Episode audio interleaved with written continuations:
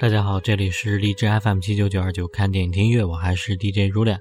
大家可以通过下载手机客户端荔枝 FM 收听我的节目，iOS 系统呢也可以在 Podcast 搜索到我。有好的建议的听众，可以在荔枝 FM 私信我，或者在新浪微博搜索像羽毛一样的青找到我。好，本期继续介绍美剧《心灵猎人》，在各地巡回的讲座，顺便探访当地的连环杀手的过程中。霍顿和比尔两个人呢，还顺便帮助当地的警察调查一些血腥残暴的案件。就在一次次的办理真实案件的同时呢，那些在访谈中积累的经验和直觉，以及对于罪犯的敏感嗅觉，都应用在了实际。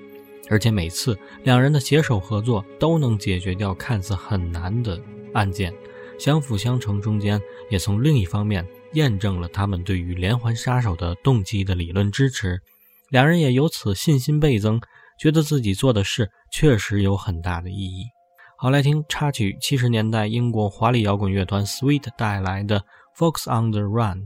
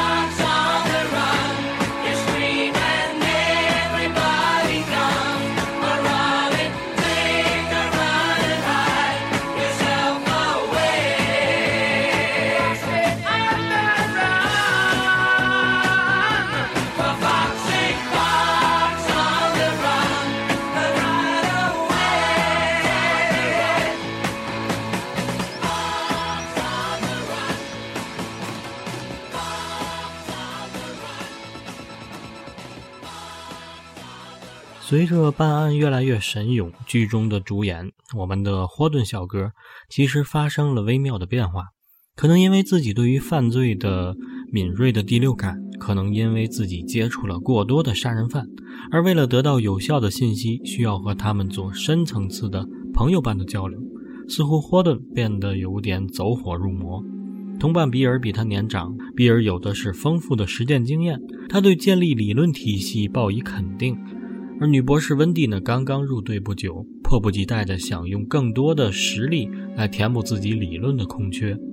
两方面都想完全涉足的男主角霍顿，看上去最有前途，可实际上他一开始就被高智商重犯艾德带节奏了。从出战告捷到一次次破案，霍顿一次次的去见艾德，自己和对方无所不谈，仿佛是至交好友一般。而比尔对埃德还是感到反感的，他由始至终都不觉得和变态杀人犯交流是一件幸事。相比起霍顿，他的收获是对家人和孩子亲近了些。好，来听插曲《Hot Child in the City》。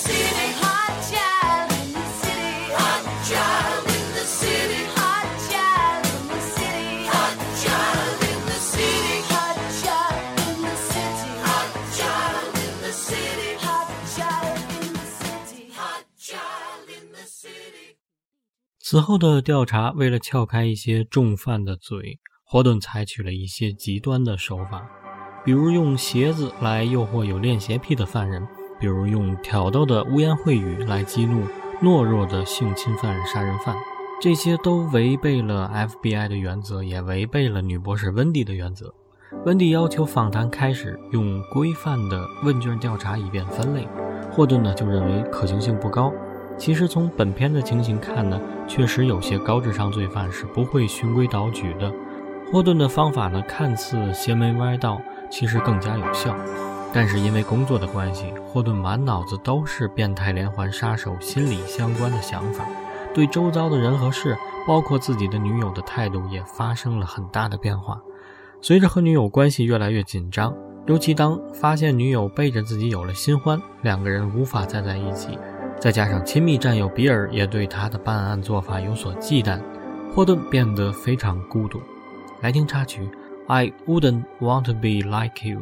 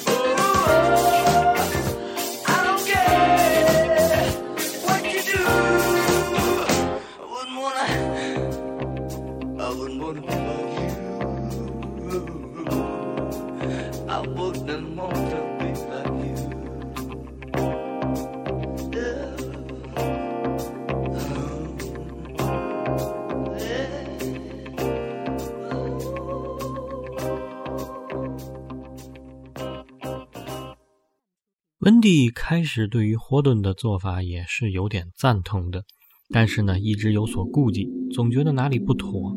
剧集中一个情节，温蒂独自住在公寓，在洗衣房听到小猫的叫声，于是拿着罐头每天在洗衣房喂猫。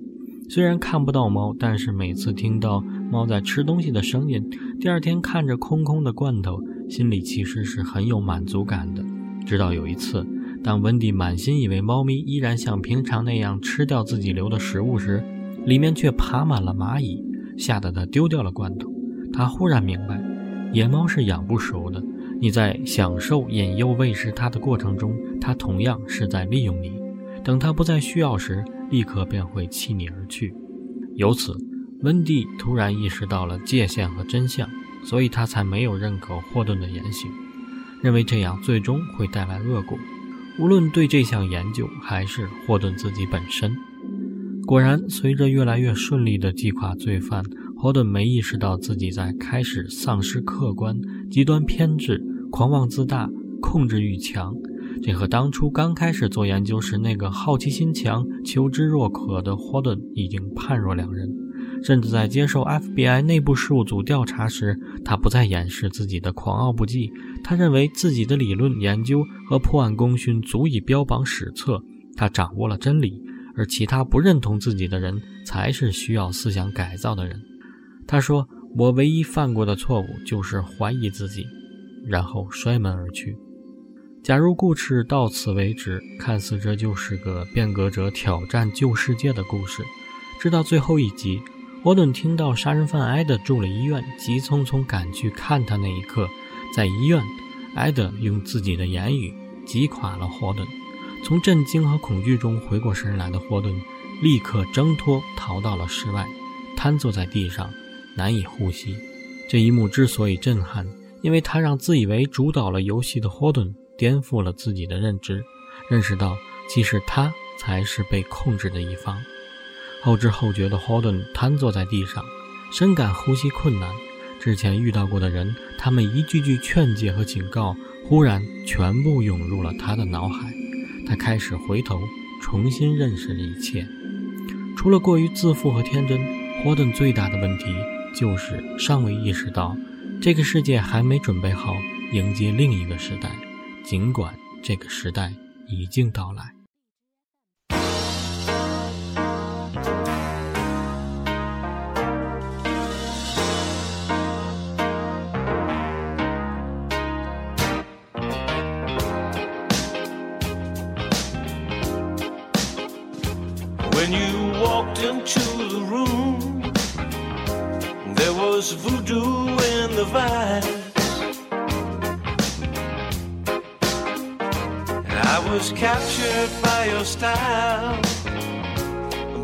Could not catch your eye. Now I stand here helplessly, hoping you'll get into me. I am so into you. I can't think of nothing else.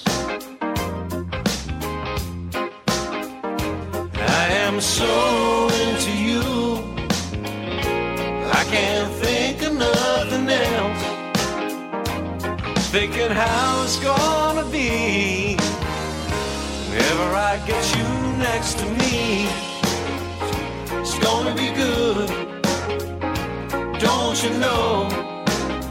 From head to toe.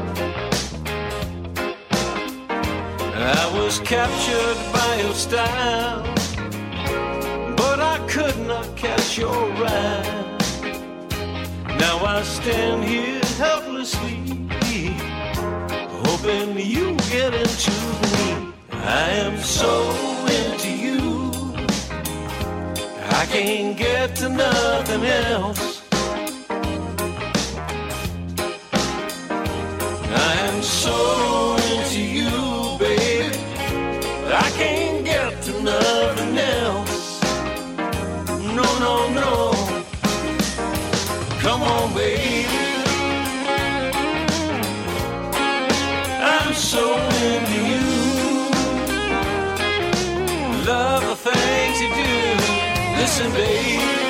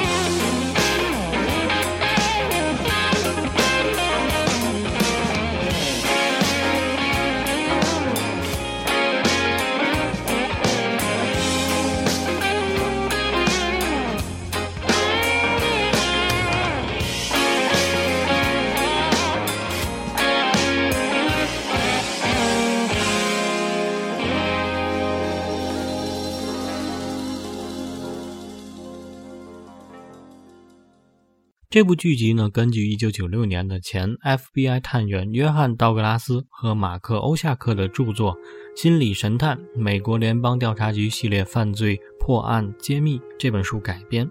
退休后的道格拉斯呢，深入研究犯罪心理学。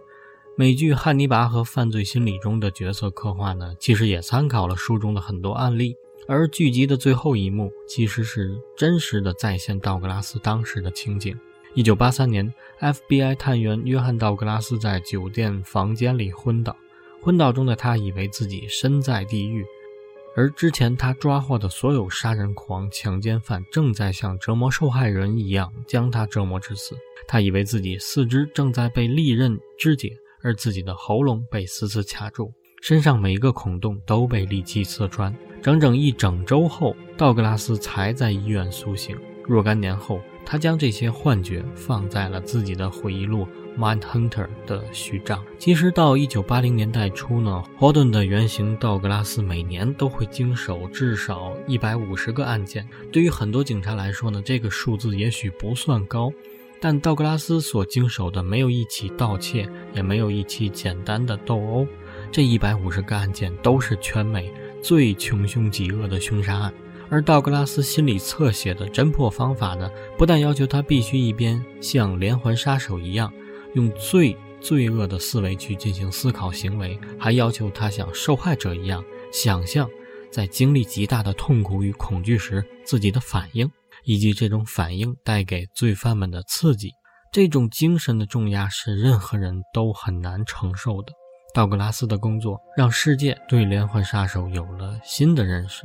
我们不再简单的将他们归为天生罪恶的类型，而是尝试去理解其中的原因。我们懂得去追溯一个人的家庭与童年的创伤，也知道了在任何一个时代都没有连环杀手是一大早醒来突然冒出了杀人的想法的。这一切都来自于霍顿，也就是道格拉斯他们的同事们与恶魔在悬崖的边缘共舞，而这也就是他们工作的伟大之处。剧集的每集的开始呢，都会出现一个与第一季剧情其实无关的人物。据影迷透露呢，这个人其实就是美国臭名昭著的连环杀手丹尼斯·雷德。而关于他的故事呢，恐怕就要等到下一季才能见分晓了。好，本期节目结束。最后呢，来听一首剧中的插曲，来自于英国老牌摇滚乐团齐柏林飞艇带来的《In the Light》。四十年后的今天，这首歌听起来还是这么前卫，就好像它不属于这个世界。好，感谢收听，我是如恋，下期再见。